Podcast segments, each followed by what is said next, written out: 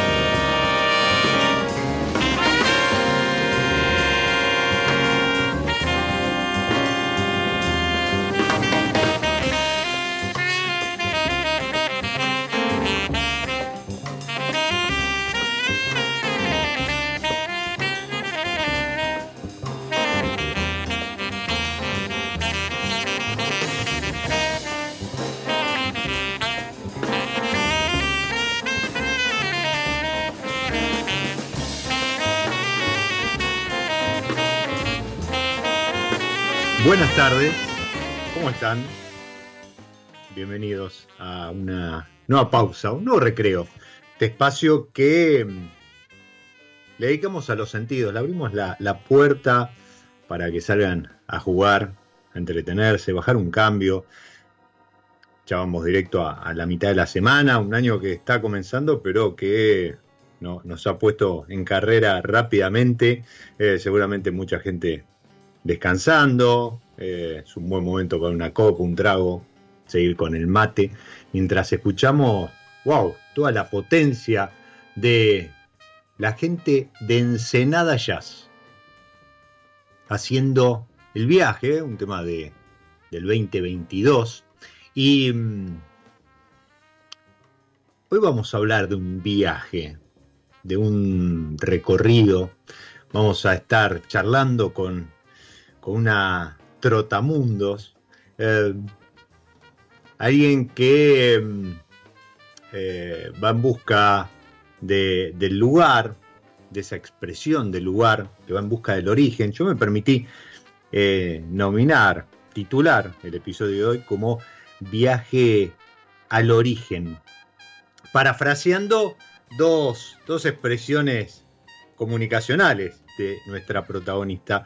Y, sobre esas expresiones comunicacionales también vamos a estar charlando. Pero vamos a darle la bienvenida, así nos metemos de lleno en la charla con una protagonista a, quien em, sugerida en su momento y desde entonces esté dando vuelta en mi cabeza para tratar de ubicarle eh, un, espacio y, y que sea protagonista como lo es hoy eh, así que le agradezco a Esteban de, Mil Dos Vinos por, por aquella sugerencia. Y le abrimos la puerta. Bienvenida, Patricia Courtois, a mi lado Ay, pero qué presentación, por favor. Bueno, agradecida. a la altura, a la altura, ¿cómo que no? Sí. Nos, subimos al viaje. Ahí está, exactamente eso. Y empezamos a recorrer eh, regiones, cuestiones hasta llegar a a un presente que la ubica a la Courtois, como se, se auto eh, percibe, eh, en, Mendoza y en el NOA, trabajando con, con, sabores, con lugares, trabajando en bodega, con lo cual también ahora en un ratito nos vamos a meter con, con eso de cómo es armar un menú alrededor de un vino o, pedirle a la bodega que te provea los vinos para el menú que vos armaste. Pero vamos a, llegar en un ratito eso. Pato, ¿sos una referente de la cocina argentina? Eh, sí, mira, hablando, volviendo con la palabra viaje, viaje como sinónimo de aprendizaje para mí, en lo personal.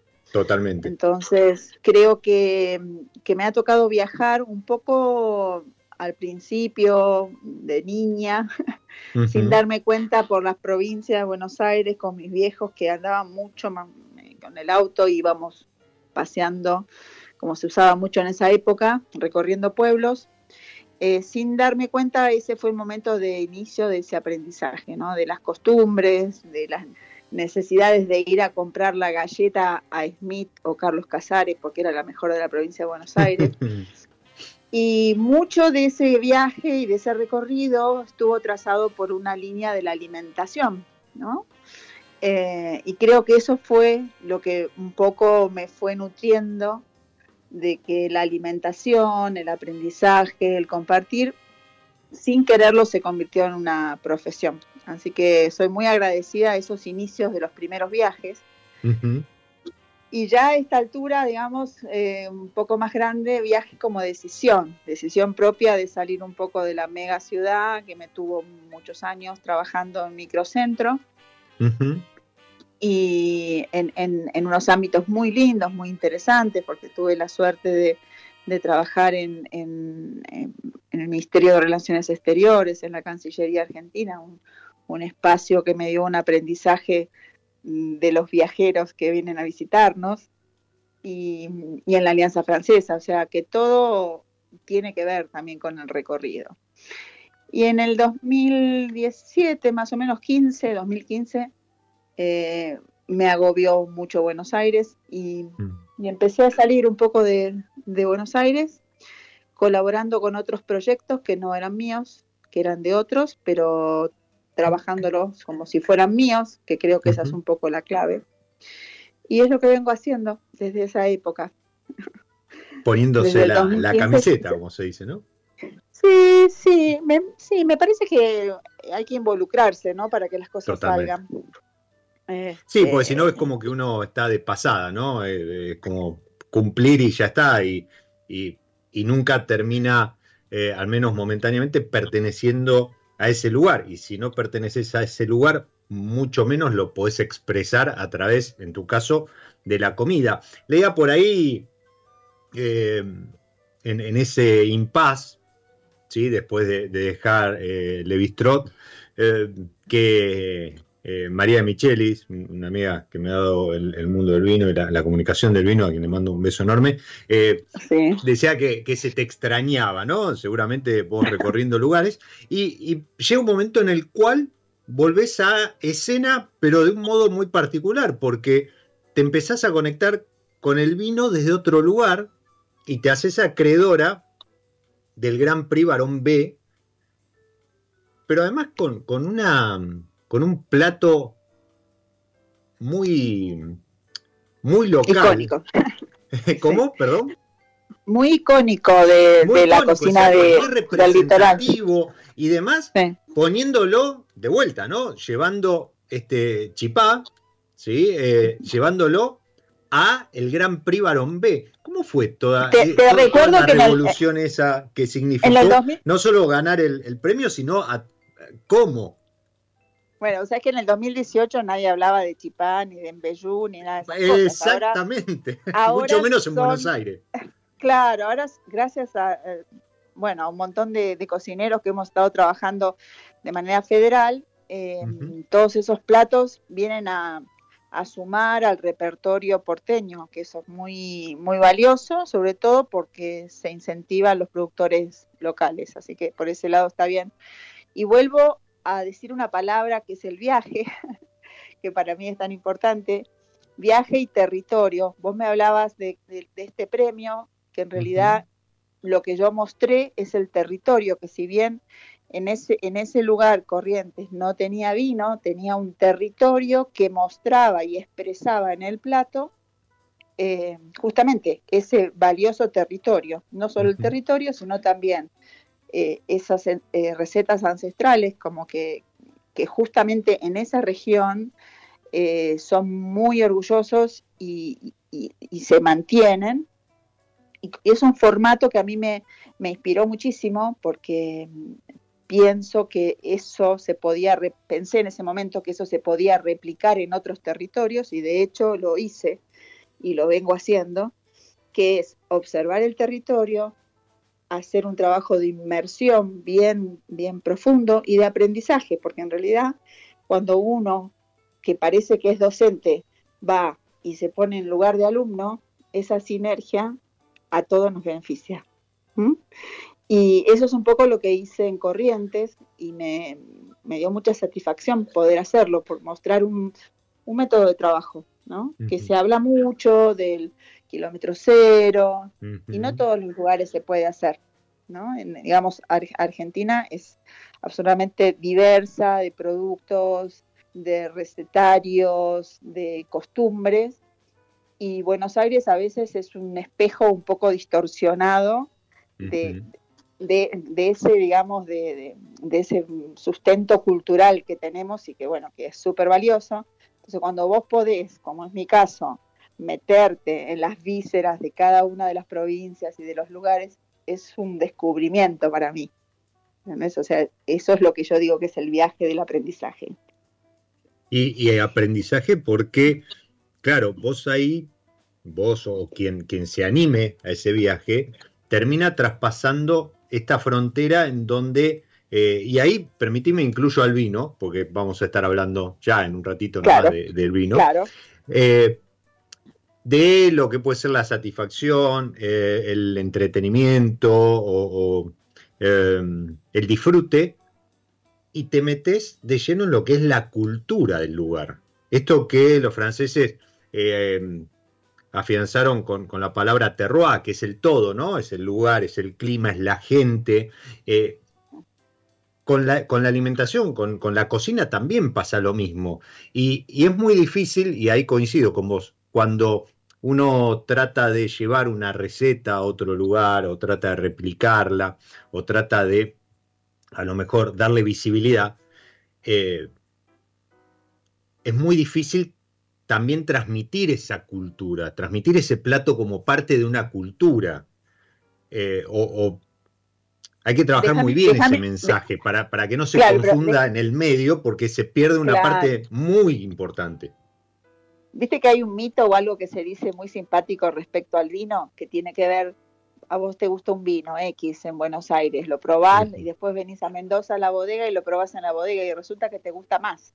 Totalmente. El vino cuando lo probás en la bodega. ¿Por qué será?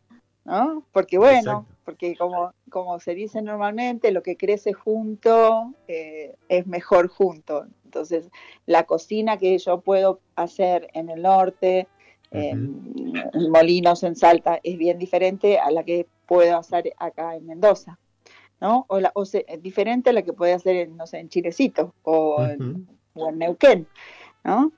Y eh, hablando del vino, es, eh, es es muy fácil enamorarse de, del territorio empezando por el vino. ¿no? Porque bueno, el vino trae todo ese, ese condimento mágico de, de, que, bueno, esos aromas, los perfumes y, y, que muestra justamente el territorio. Y cuando vos podés sumar un plato que se pone al servicio del vino, que ese es como hoy por hoy, después de estar dos años trabajando acá en, en Duriguti y casi cinco en Colomé, eh, tengo una bandera que, la quiero compartir y me gusta decirla y me gusta hablar con los otros colegas que, también están trabajando para el mundo del vino, que nosotros los cocineros de bodega, especialmente, nos tenemos que poner al servicio del vino.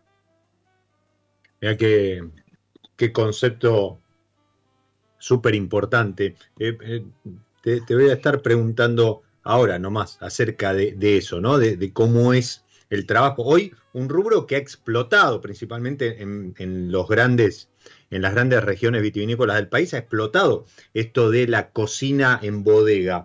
Y, mm, vos saltaste de Iberá con, con, su, con su contexto, su cultura, ese, ese chipá, ese premio, ese Gran Prix de Barón B, a Colomé? ¿Fue, ¿Fue automático o hubo una transición o hubo, hubo una búsqueda personal? bueno, buscando mira, eh, algo de eso? Ah, te voy a contar un poco cómo fue mi, mi, enamoramiento con Colomé. Yo en el 2015 viajo por primera vez al norte eh, para mi cumpleaños, como regalo de cumpleaños. Y amigas, colegas, eh, cocineras de Salta me, me, reciben en su casa, hacemos un recorrido y me dicen, mira Patricia, no podés no visitar Colomé. En ese momento Colomé estaba cerrado el hotel, no, no tenía turismo cuando yo llego allá, me encuentro con Connie, que es la gerente desde ese tiempo, desde el 2015, y le digo, Connie, yo me enamoré de este proyecto, porque es un proyecto que excede lo, normal de un, de un espacio de bodega.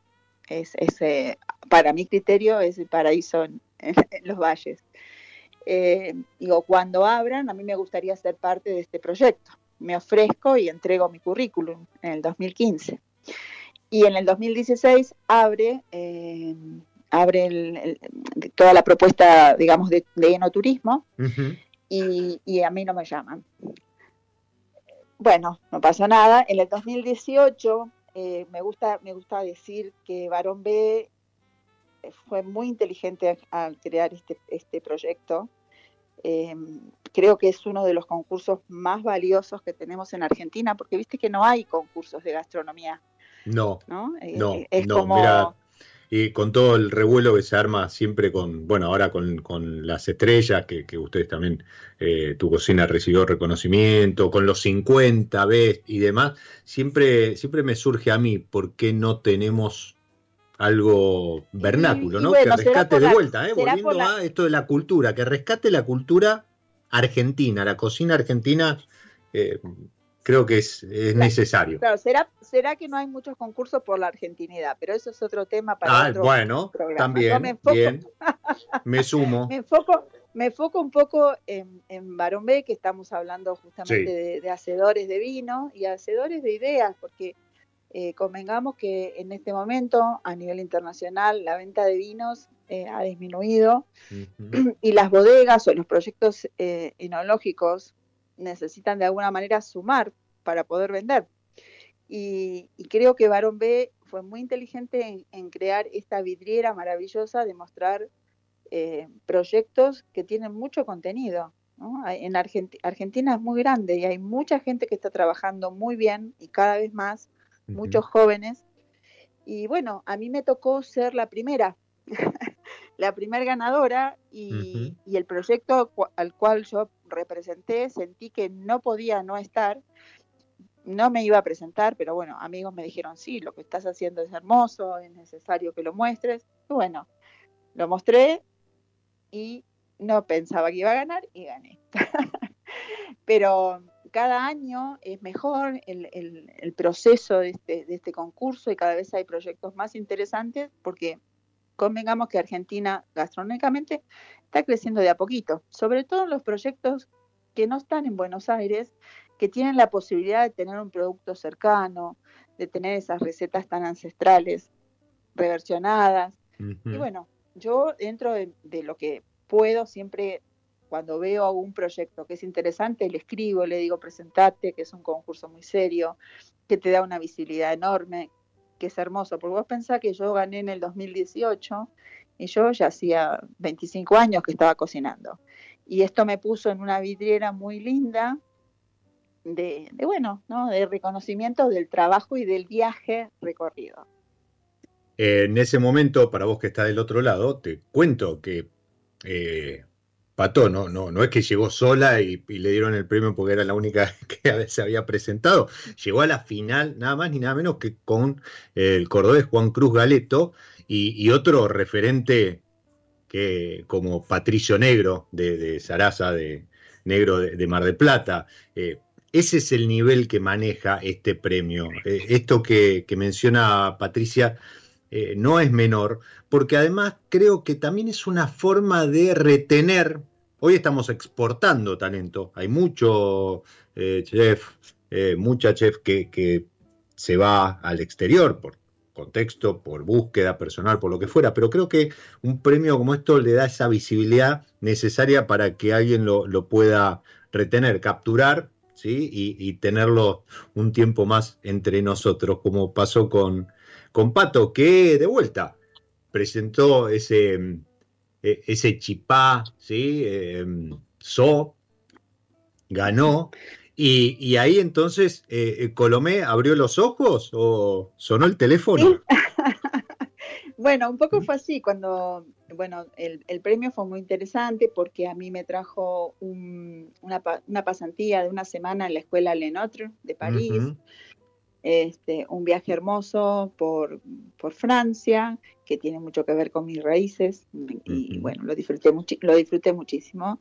Eh, tuve la oportunidad de, estar en Mirasur, también con Mauro, así que fue un, viaje muy, eh, muy, muy, muy amoroso, muy... Eh, o sea, de gran aprendizaje. Me gusta Mauro esta palabra fue, en esa edición ya era, discúlpame, em, Patricia, en, ese, en esa edición ya era mm, juez, jurado. Sí, sí, Mauro, Mauro fue desde el primero, desde el primero de los, eh, fue el jurado, o sea que Mauro, Mauro me dio el sí, o sea, me dijo, sí, Patricia, y, y también, ¿no? Que a veces eh, no, no sé, incluso nos pasa como cocineros que ponemos demasiada información en el plato. Y mm. esto conceptualmente, este plato que yo presenté en ese momento, era tan genuino que la verdad que no necesitó demasiado. Tenía una vuelta de tuerca porque, bueno, era una carne madurada con yerba mate, o sea, había todo un proceso de técnica que, que era bastante diferente a la receta tradicional, pero en esencia era el territorio en el plato. Y eso es lo que a mí me gusta decir. ¿no? Y, bueno, un poco eh, e, ese rumbo al origen eh, me, dio, me dio el premio. Fue muy lindo. La verdad que lo, sigo disfrutando y bueno, me encanta que la gente se acuerde. Pasaron un montón de años y, y bueno, fui la primera. Qué lindo, qué lindo. Una pandemia pasó en el medio, así que... En el, sí, ¿qué te parece? Todo lo que ha pasado en el medio. Que no es poco, que no es poco. Hoy eh, la, este presente eh, te encuentra, lo, mencionabas hace un rato, por un lado en Colomé, no a eh, altura, con vinos estructurados, este, el torrontés como, como el blanco ahí de, batalla, ¿sí? el, Malbec, bueno, Colomé trabaja muy bien el Malbec, ahora con toda una línea de, de altura que tiene Sauvignon Blanc, que a mí me parece excelente, es el, que pongo primero en el podio de esa línea. Um, y por otro lado, las compuertas. No te olvides, no te olvides, del, Pinot Noir de, altura, que es muy lindo. Eh, sí, pero sabes que yo quedé enloquecido con el Sauvignon Blanc. Sauvignon Blanc y Pinot Noir. Hermoso, hermoso. Pero sí, son, a ver, y, es increíble una, una, variedad que uno asocia invariablemente con la Patagonia, eh, que se haya logrado hacer ese vino en ese lugar, a esa altura, es, es algo increíble. ¿sí? Estamos hablando de esta altura máxima, esta línea que, que, ha desarrollado Colomé. Más de 3.000 metros de altura, así que es todo, todo un desafío. Totalmente. bueno, y aparte lo que implica la logística, ¿no? ¿Cómo, cómo te, te, arreglas en lo que respecta a cocina? Entiendo que sí, mucho kilómetro cero, mucha cercanía, mucha cosa regional, pero eh, eh, con equipamiento, con alguna cuestión que escapa a lo que es local. No, yo creo que, que digamos que la clave y la llave, en mi caso, que yo estoy haciendo asesorías en todo el país, eh, y iniciando proyectos, reconvirtiendo otros, eh, transformándole las ideas de, cómo se venían haciendo las cosas, que es lo que más me gusta hacer. Y tiene que ver con la adaptación, adaptarse a lo que tenés y sobre todo a los equipos, no a los equipos técnicos, sino a los equipos humanos, que son los que van a hacer posible que ese fuego se mantenga encendido.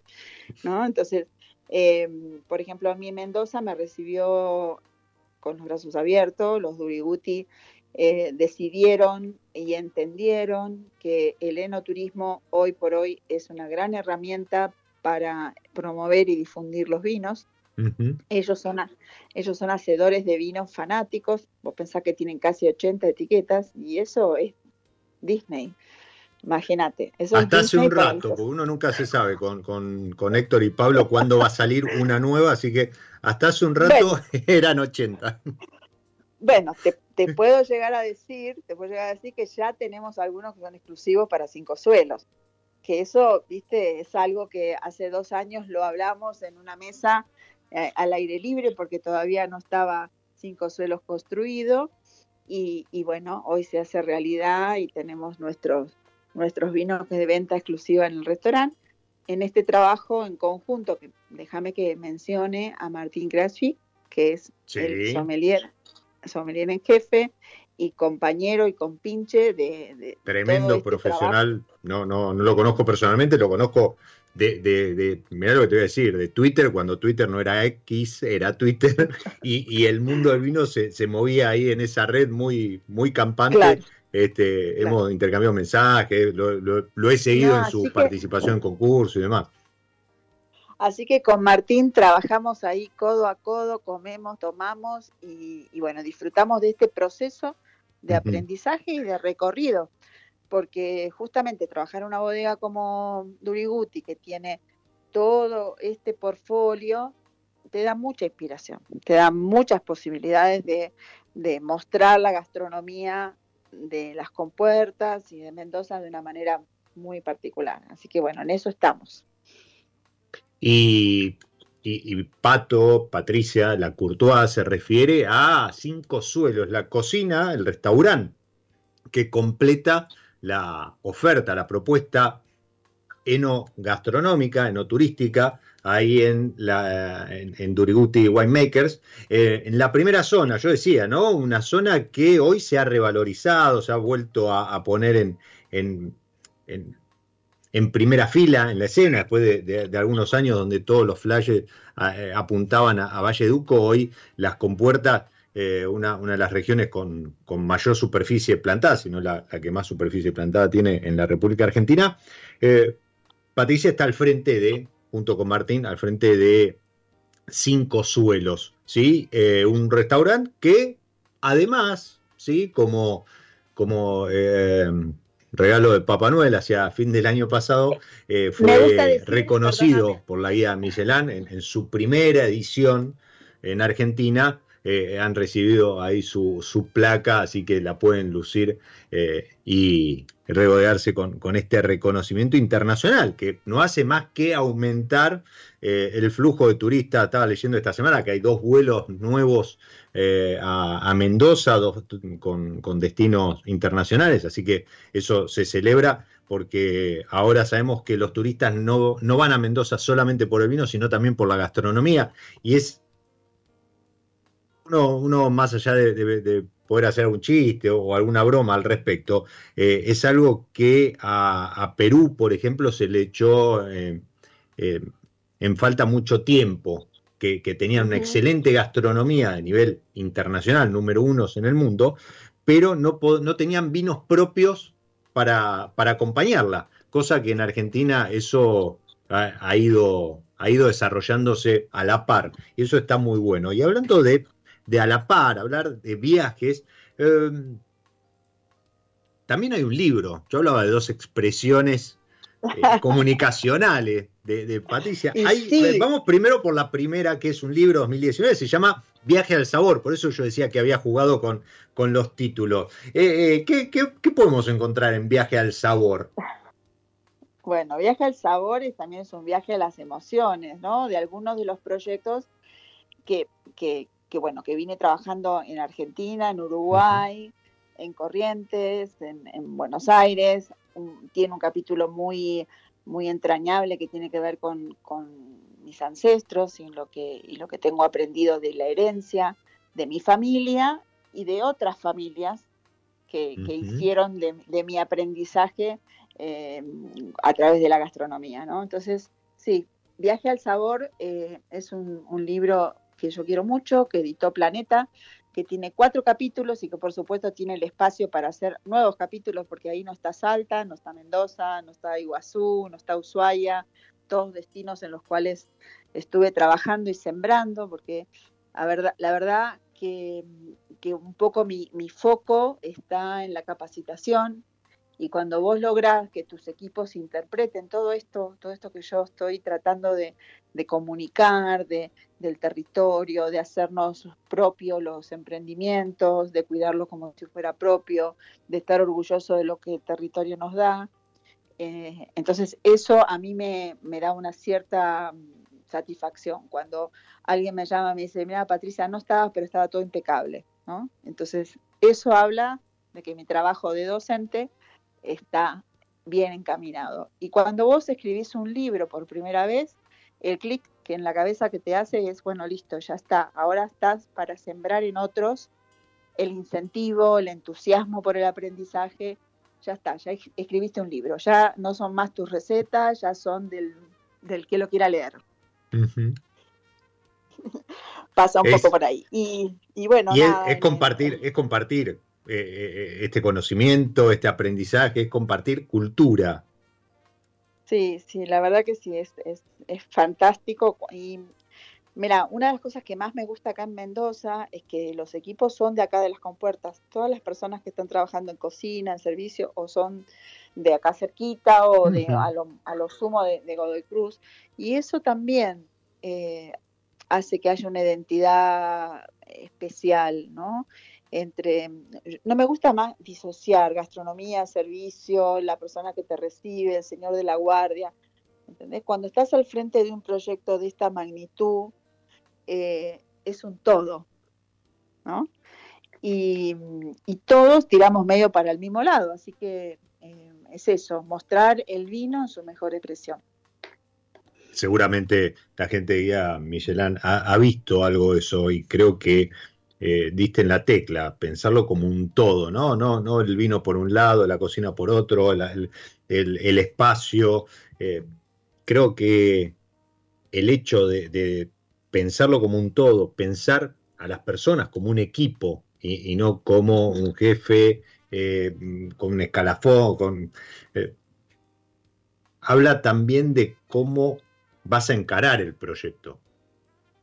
Entonces ya, no es que vos estás afuera dirigiendo o eh, determinando qué se hace o no, no, vos sos parte de, entonces... Sí, es un engranaje. Y lo bueno también que Pablo y Héctor eh, nos sentamos bastante tiempo a charlar por dónde íbamos, ¿no? Y yo le dije, mirá, lo que ustedes tienen acá es tan genuino y están de las compuertas y están de familia que no puede ser de otra manera. Entonces pensamos el primer menú de cinco suelos, con Proyecto de las Compuertas, como los vinos que se iban a servir, y de repente nos dimos cuenta que nos quedábamos cortos.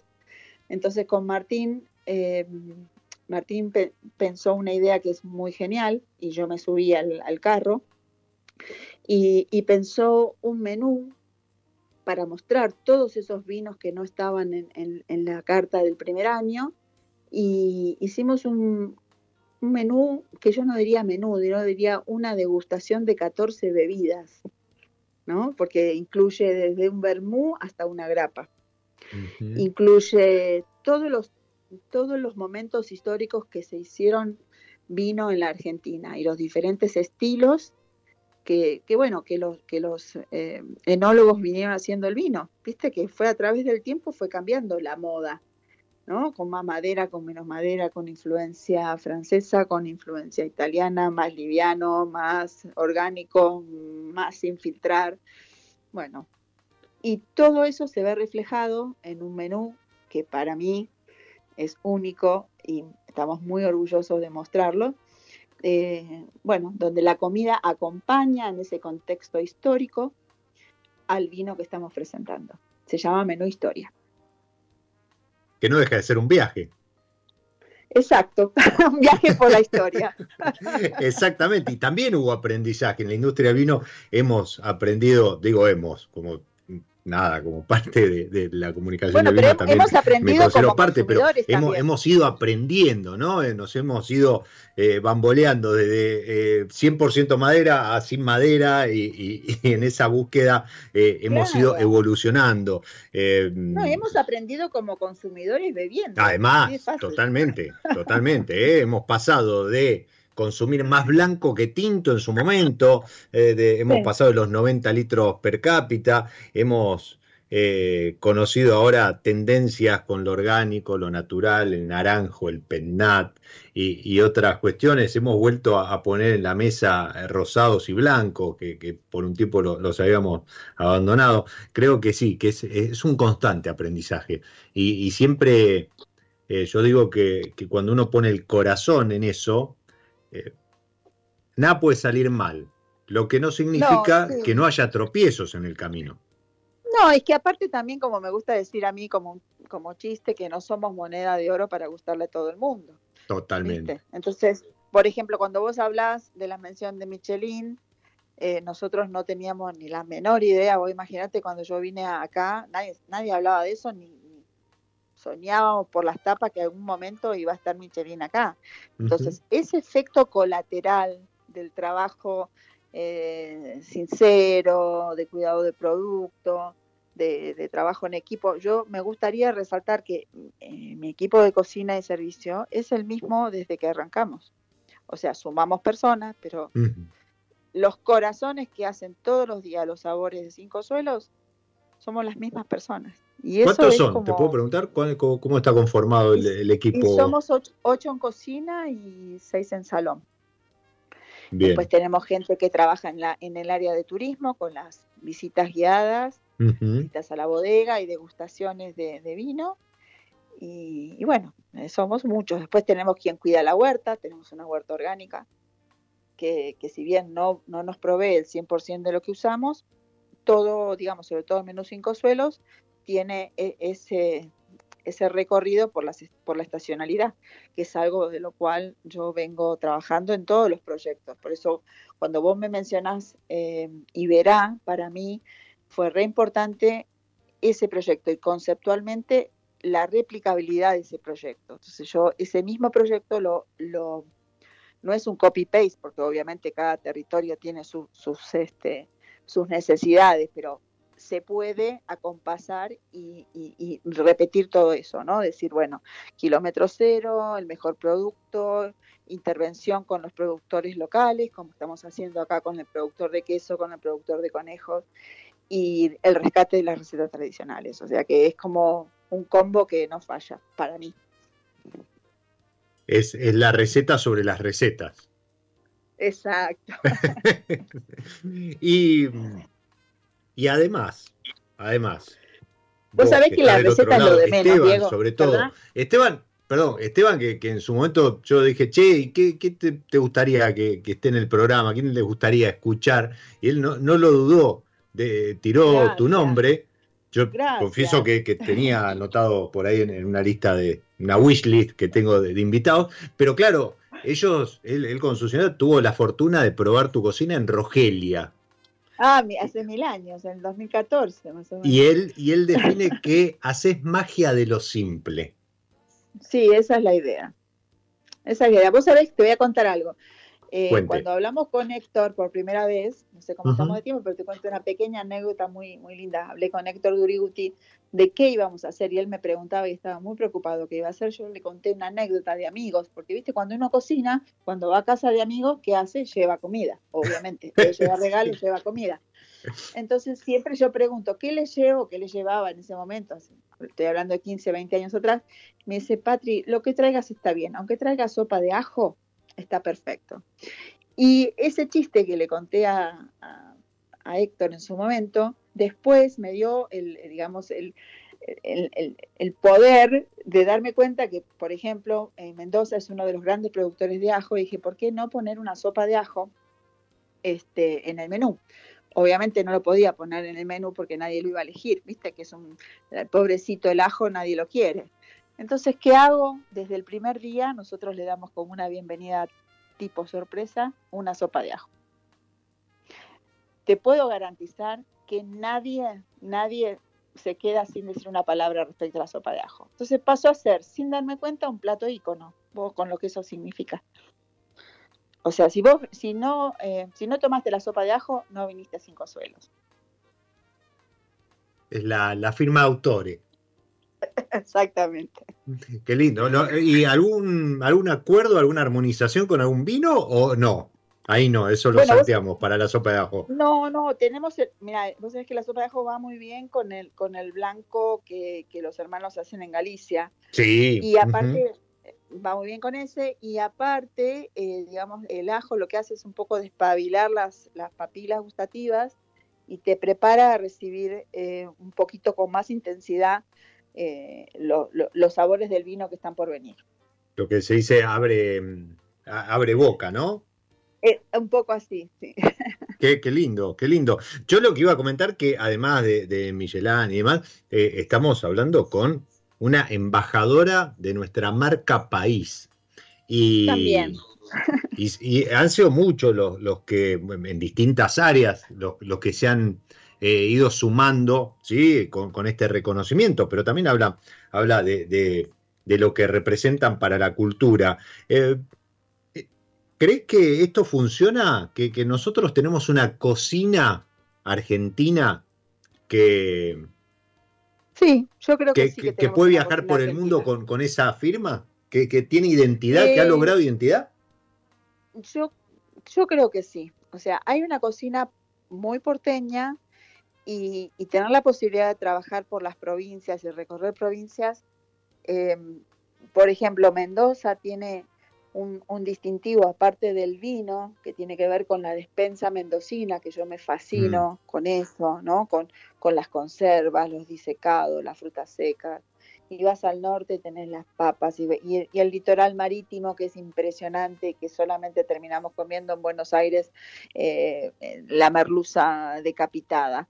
Entonces, eh, justamente el año pasado eh, tuve la oportunidad de, filmar un documental que justamente se llama Rumbo al Origen, de cuatro capítulos, que hablamos un poco de eso, ¿no? De, cómo tenemos que reconvertir la forma de alimentarnos y ese famoso kilómetro cero cada vez tratar dentro de lo, de lo que podemos sumarlo. Entonces, si, estamos en Mendoza es muy difícil que podamos comer un marisco y si estamos en, en, Corrientes, bueno, quizás no, no tenemos los papines, pero seguramente el ingenio popular nos va a dar la receta exacta y cómo comunicamos eso, ¿no? Que lo mejor que te puedo dar es lo que tengo acá. No me pidas otra cosa. Pedime lo que tengo, que esto es lo mejor que tengo para darte. Me, gusta cuando el, el, episodio, el programa, lo, protagoniza alguien que más allá de traído por de la mano con, con Bim Bentions y sus sistemas de, cierre, eh, ama lo que hace tanto que se anticipa a la siguiente pregunta, y ella sola habló de rumbo al origen, que era eh, el, otro, el otro título con el cual yo jugué en esto de armar viaje al origen. Teníamos el libro con viaje al sabor y este documental de rumbo al origen, que, mm, que a lo mejor te cuenta la parte menos romántica y sobre la que más conciencia hay que tomar eh, no solo en lo que es la, alimentación, ¿no? en un montón de aspectos, esto del cambio climático y, las industrias em, más, eh, más fuertes en cuanto a, extracción, ¿sí? las extractivas más fuertes eh, están haciendo estragos y, se están sintiendo estas tormentas como, sacadas de contexto que estamos teniendo en todo el país en, bueno, lo hemos vivido las últimas semanas, hablan de ello. Y, este rumbo al origen también, ¿no? Eh, intenta poner esta alerta que mencionaba Patricia. Eh, empezamos, empezamos esta charla con una palabra que para mí es súper importante y dije que hay que involucrarse. Entonces, los cocineros creo que tenemos que salir un poco de la foto de Instagram para pensar en el contenido. Y cuando hablo de contenido, hablo de los sabores, hablo de territorio y hablo también de esa cadena alimentaria, de esa cadena de valor. Tratar en lo posible, o sea, dentro de lo posible, porque hay cosas que no vamos a poder cambiar, pero poner en el plato justamente el alimento más sano que podamos poner. Y, eso a veces no tiene que ver con una foto, eh, tratar de pensar de una manera más genuina. Eh, trabajar en las provincias a mí me acerca muchísimo con la realidad. Entonces no puedo poner algo que, mienta la realidad en el plato. El plato termina siendo el resultado de, toda esa cadena del que pensó la producción, el que la cuidó, del clima, del cambio climático en este caso de las bodegas de la asociación con el vino, con el territorio y las personas que lo hacen posible. O sea, el plato es el último eslabón de todo un trabajo enorme que a veces, a veces escucho a los críticos hablar un poco soberbiamente de que el plato tiene una pincelada menos de una salsa y realmente a veces no están tan compenetrados de lo que cuesta, o sea, lo que cuesta que una lechuga crezca, cuánto tiempo se necesita para que tenga una lechuga en la mesa y la cadena de comercialización y bueno, un montón de cosas. Entonces, salir al territorio a mí me muestra la realidad y bueno, lo que quiero hacer es mostrarlo también, de cierta manera enseñar. Me voy a quedar con, esto último y seguramente extraiga palabras de, esto que, dijiste para, para compartir después el audio del programa en, en la semana. Yo vos, vos nos estás sacando en Instagram, yo le voy a recomendar al que está del otro lado que vaya a arroba soy Courtois. Arroba soy Courtois. Así muy fonéticamente, soy C-U-R-T-U-A. Y se van a encontrar con algunas de, las maravillas que, de esta magia que decía Esteban, que, que lleva eh, Patricia, a los platos, algunas de estas creaciones, algunos de estos platos, pero además también eh, cuestiones tales como las que les estamos compartiendo de eh, viaje, perdón, de rumbo al origen. ¿sí? Este, este documental de cuatro capítulos que, que eh, ¿en, dónde, dónde se puede? ¿Ya está disponible? Yo vi el tráiler, pero no sé si ya está. Sí, eh, yo creo, yo creo que, ahora en febrero va a estar disponible en alguna de las plataformas. Perfecto, atentos. Entonces, pues seguramente Patricia ahí va a Ya lo voy a comunicar. Bien, bien, buenísimo. Entonces, y mm, no me quiero ir porque hablamos de, hablamos de Colomé, hablamos de Uriguti, hablamos de del Barón B, eh, hablamos del libro, hablamos de marca País, Michelin y demás, pero ahora eh, el que está del otro lado, igual que yo, que estoy en Buenos Aires, quiero salir corriendo a, Salta o a Mendoza a probar algo de lo que haces. Em, ¿Qué días y horarios puedo disfrutar de tu cocina en Colomé? Bueno, Colomé tiene una, estructura de hotel, o sea que puede ser todos los días si toman la opción de hotel.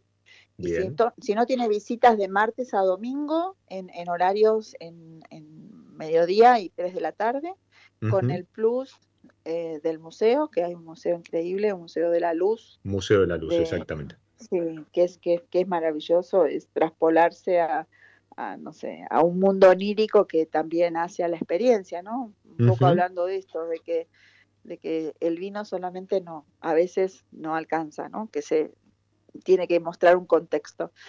Y bueno, y en Mendoza estamos de jueves a lunes eh, a partir de las 12.30 para almuerzos y para menú historia o menú cinco suelos, que siempre eh, les recomendamos reserva previa en los dos lugares, tanto en Colomé, tanto en Colomé como, como aquí en, en Duriguti Winemakers. Eh, en las páginas están todos los teléfonos y todo donde se pueden comunicar y bueno, los esperamos. Y mm, supongo que eh, seguimos todo el verano. Yo ahora, ahora yo la despido a Patricia y, vamos a hablar de no turismo, pero entiendo que sí, seguimos todo el verano, obviamente, temporada alta, así que es la, es la temporada donde todo el mundo viene a disfrutar la vendimia, que es lo más lindo que puede pasar mejor momento del año, este, tanto en Mendoza como en Salta. Exactamente. Arroba bodega Colomé, arroba bodega Colomé, si andas por el NOA, si, si estás ahí en Salta o estás recorriendo eh, ahí la región, arroba bodega Colomé, ya sabes, o la opción de hotel, puedes disfrutarlo todos los días y si no, la de enoturismo. Y arroba Duriguti, doble T, Duriguti Winemakers, arroba Duriguti Winemakers para la opción en las compuertas. Primera zona ahí nomás de la capital de, Mendoza ciudad. Y si no, como decía hace un ratito, arroba soy Courtois. Yo, Patricia, eh, chef del vino, cocinera del vino, eh, trotamundos, genuina, la Courtois. Gracias, qué gracias. palabras. Gracias, por, gracias el por el tiempo, por esta charla divina. Me quedaría horas. Seguramente Esteban, cuando nos escuche, si no está ahora escuchando en vivo, eh, me dirá que hagamos una segunda parte pronto, porque creo que podemos seguir hablando de gastronomía, vino, cultura, regiones, lugares, muchísimo más. Gracias. A seguir viajando entonces por Argentina. Totalmente. Y, y déjame que te robo eso, a seguir viajando y aprendiendo. Exacto. El viaje como aprendizaje, ¿sí? Totalmente. Eh, Patricia, te pido muchísimas gracias nuevamente por el tiempo, por haber compartido parte de tu recorrido, de este viaje, de este aprendizaje con nosotros y nos vemos pronto en Colomé, en las compuertas o donde sea, copa en mano, plato, charla y a seguir disfrutando. Que así sea, muchas gracias. Y vos que estás del otro lado, quédate, quédate, ahora volvemos. Vamos a charlar un poquito de no turismo, algunas cuestiones eh, algunas opciones que tenemos para, para, disfrutar en este verano. Mientras tanto, ya le pido al Vasco que me acompañe con la música que trae, como siempre, San Felicien en esto de hacer un acuerdo, como lo que estábamos mencionando recién con Patricia, entre eh, música y alguna de las etiquetas de San Felicien. Pero hoy elegí, uy, déjenme que lo lea porque no es fácil pronunciar a estos chicos, es nada más ni nada menos que Dormidontov y Nikolai Datkin haciendo Pitches Jazz.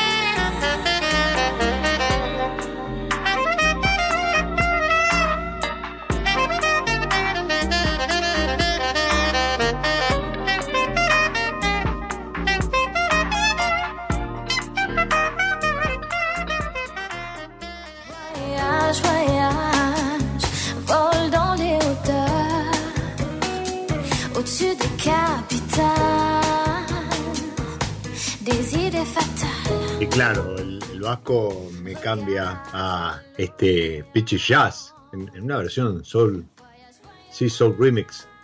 Este tema que, estaban haciendo estos dos, los vuelvo a leer, permítanme, Dormidon Toff y Nikolai Dalkin haciendo Pitchy Jazz eh, del 2021. Esto es de Tokyo Underground Records y mm, la alusión a los duraznos que el Chardonnay elaborado en roble de San Felicien. Estoy con la aña 2022 en boca, además de una muy buena acidez y algo de fruta tropical, mm,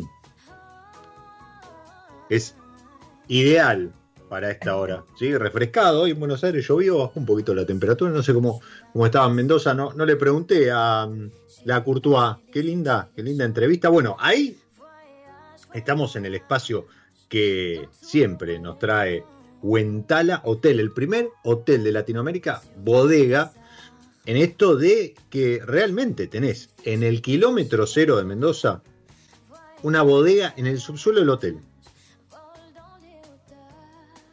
Barricas, tanque de acero, eh, despalilladora, eh, huevos, em, eh, fudres, todo preparado para que en la vendimia 2024, la cosecha 2024, puedas elaborar. Bueno, la gente de Huentala Wines va a elaborar, decían algo así como 4.000 kilos de uva, van a elaborar vino ahí y vos podés ser parte si te alojas en el Walta Hotel, este hotel que forma parte de la Curio Collection by Hilton. Curio Collection, que es una colección, escuchen bien, una colección de hoteles curiosos que tiene el Hilton alrededor del mundo. Y, esto curioso se refiere a que escapan a la estética normalizada de los Hilton y tratan de reflejar la idiosincrasia local. En este caso, obviamente, Mendoza tenía que tener algún contacto con el vino. Bueno, ahí está esa bodega en el subsuelo. Y además, estás en el, en el Walta Hotel, puedes usar la, el spa del Huentala, que está al lado, ¿sí? Y más allá tenés el Sheraton. Walta Hotel, Huentala Hotel y Sheraton Hotel Mendoza son parte del grupo Huentala que además tiene la bodega en Gualtallarí con su restaurante Rastro, que tiene una vista 360 a los viñedos impresionante. Y te decía que te acabas de llevar dos datos buenísimos, ¿sí? Uno un poquito más lejos en el NOA y como es Colomea, donde tenés que recorrer ahí algunos kilómetros si te alojás ya sea en Cafayate o en eh, Salta, tenés que recorrer si venís de Salta, haces la Cuesta del Obispo. Si estás en Cafayate, vas por la 40, Ripio, y te llegás hasta, hasta Colomé, donde obviamente, obviamente tenés que reservar. ¿sí? Eso ya lo decía ahí Patricia Courtois, arroba bodega Colomé. Y en Mendoza, te alojás en el Hualta, y te vas hasta las compuertas donde está Duriguti Winemakers y este restaurante Cinco Suelos, eh, ambos, ¿sí? en ambas propuestas al frente la tenés a Patricia Courtois con esta cocina genuina, ¿sí? Esta, este kilómetro cero que mencionaba, esto de, eh, o como decía Esteban de Mil Dos Vinos, de hacer eh, magia con lo simple. Yo lo, que tengo para comentarles, que ya les haya comentado, ¿sí? hablábamos el otro día de eh, Mil Suelos y la propuesta enoturística, bueno, eh, eh, acaba de terminar el top 10 de, James Sackling, Mil Suelos, así que además de, como siempre, ¿no? de disfrutar de la propuesta enoturística de, de una bodega, te podés no solo digo del lugar, de las instalaciones, sino que te puedes acercar en muchos casos incluso hasta etiquetas que no están en el mercado y son de venta exclusiva o de disfrute exclusivo ahí en el lugar, como también hablaba Patricia Courtois de algunas etiquetas que tienen exclusivamente los hermanos Duriguti para el restaurante Cinco Suelos. Y lo mismo pasa con eh, eh, Susana Balbo, cuyo restaurante es Osadía de Crear, bueno, también hay algunas etiquetas ahí para disfrutar.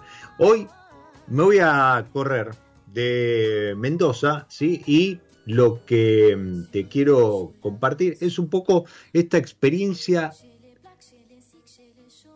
que ya es un clásico, ¿sí? Ya es un, eh, un calendario, una agenda fija la que propone Rutini eh, respecto de su presencia en Patagonia Norte, esto es en San Martín de los Andes, en Villa Langostura, en San Carlos de Bariloche, son tres ciudades, tres puntos icónicos de la Patagonia Norte. Bueno, Rutini dice presente. Eh, esto es sacar un poco a eh, el vino de, eh, de la bodega, pero llevártelo a la mesa, excelente restaurante. Por ejemplo, en San Martín de los Andes te puedo recomendar, déjame que ya te, ya te busco eh, Lois Suites Chapelco, el almacén de vino 214, Vinoteca Regional.